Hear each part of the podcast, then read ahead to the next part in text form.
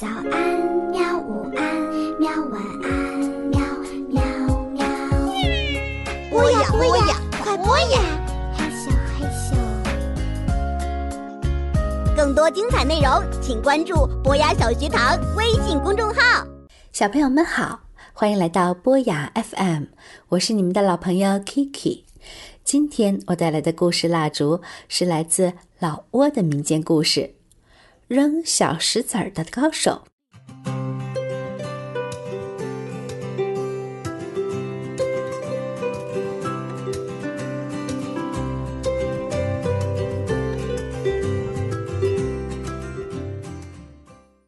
从前，在一个地方，有一个叫陶侃的男孩。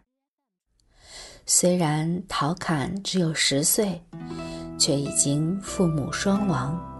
孤零零的一个人生活，并且他的两条腿都有残疾，不能走路，因此他只能靠从一些好心人那里分得的食物，勉强的填饱肚子。因为陶侃行动不便，不得不一整天都一直待在同一个地方，并且。他没有任何的玩具，所以不知从什么时候开始，他养成了从地上捡小石子儿扔着玩的习惯。他用大拇指和食指捏住小石子儿，瞄准选定的目标，把小石子儿扔飞。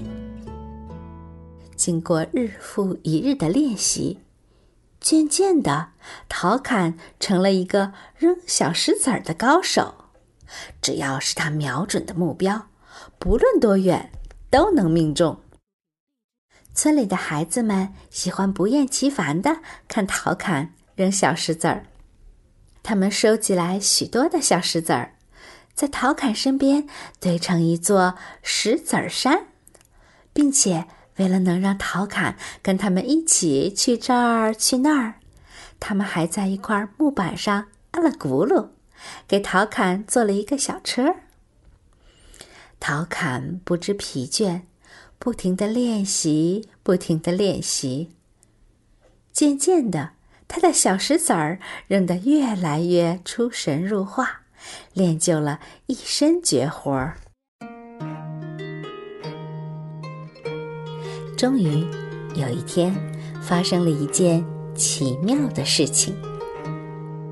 那一天，孩子们把陶侃的小车拖到一棵大榕树的树荫下，在那里，他们像平时一样堆了一座石子儿山，然后坐下来，等着看陶侃今天会瞄准哪里。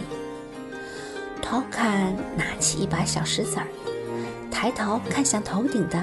大大的榕树叶子，然后他瞄准一片叶子，以闪电般的速度把小石子儿一个接一个的扔了出去。小石子儿穿透叶子，打出了一些小孔。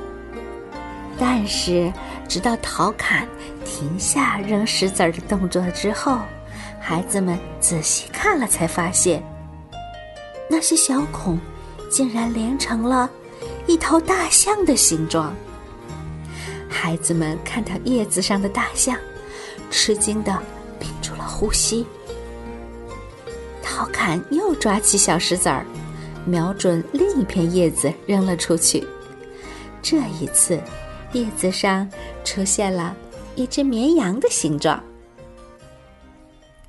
接下来是一头水牛。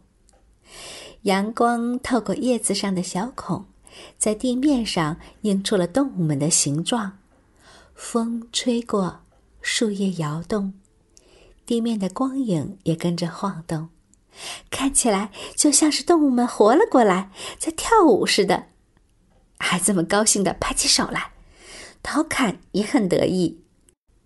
从这一天开始，这个玩法就成了陶侃和孩子们最喜欢的游戏。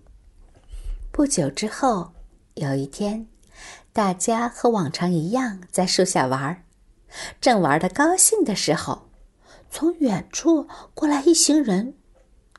原来那是从附近的城市来的国王的队列。孩子们看到国王随行的士兵，觉得害怕，就藏到树的后面躲了起来。不一会儿，队列就来到了这棵树下，因为树底下非常凉快舒服，所以国王下令在这里稍事休息。国王从自己乘坐的大象身上下来，坐到树荫下。他靠在树上，随意的往地上看了一眼。哎呀，那里居然有一些动物形状的光影正在跳舞！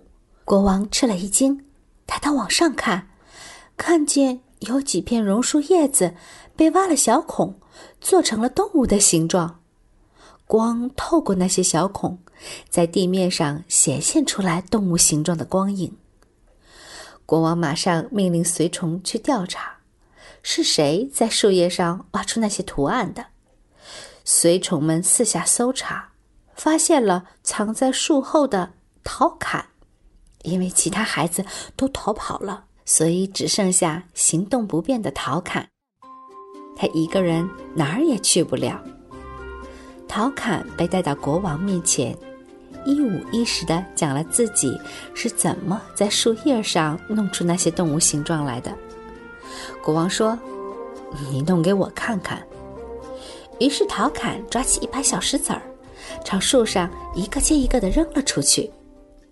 转眼之间，一片榕树叶子上就出现了一只小鸟的模样。国王彻底的被陶侃的这手绝活所折服了。过了一会儿，国王才回过神来，他若有所思的对陶侃说：“嗯，怎么样？跟我一起去王宫如何？我有点事情，想请你帮忙。”陶侃被抱到大象的背上，来到了国王的宫殿。第二天是大臣们在宫殿里举行御前会议的日子。国王命令手下在自己的宝座后面挂上一道大大的帘子，在帘子上戳开一个小孔，安排陶侃坐到那个小孔的后面。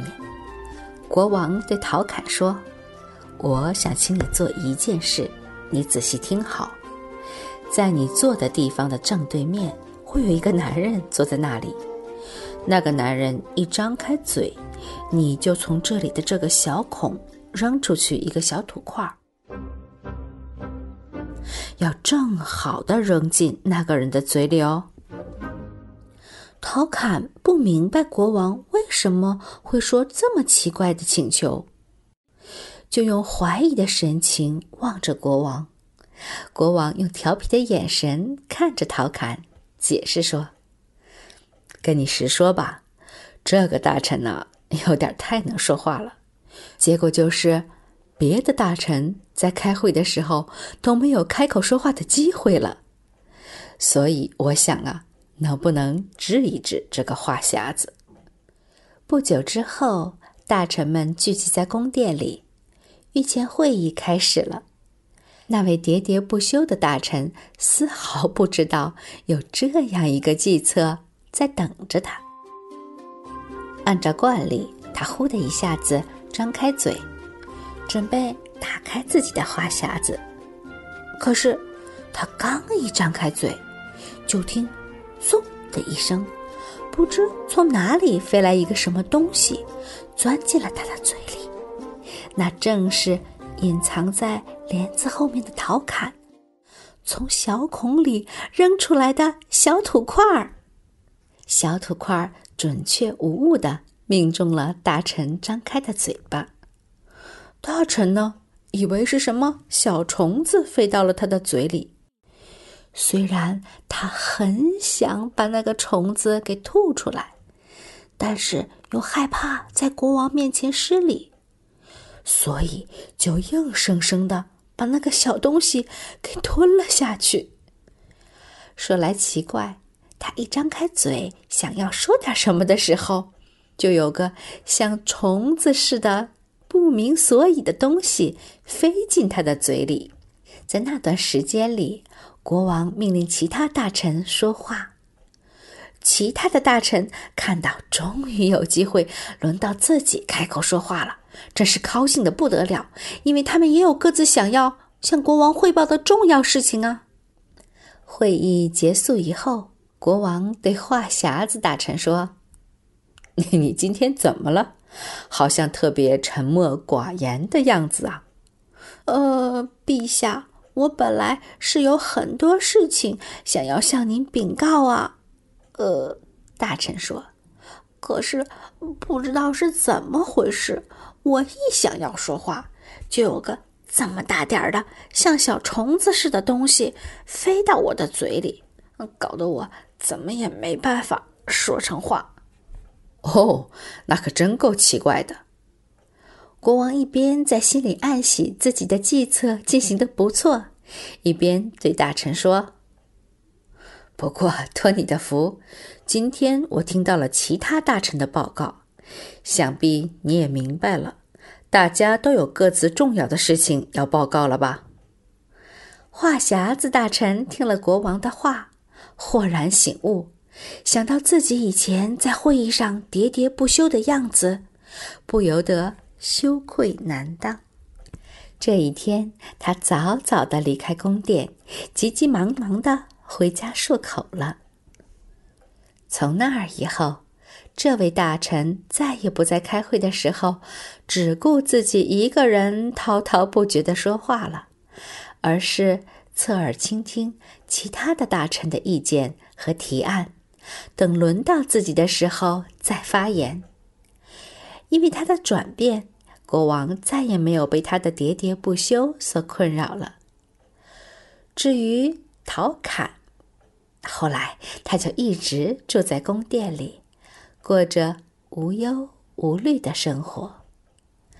好了，故事讲完了，小朋友们，让我们一起许个愿：故事蜡烛熄灭啦。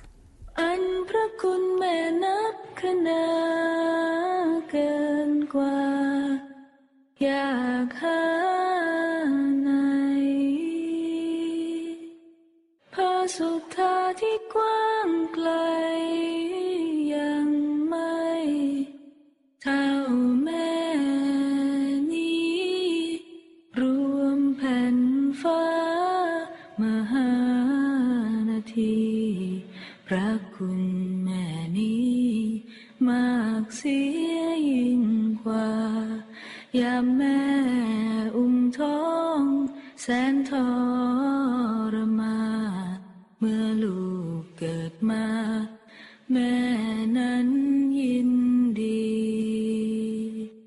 อย่าคิดลืมแม่เมื่อแก่ชราท่านเลี้ยงเรามาช่วยชุบชีวีเลือดในอกนั้น กลั่นจนล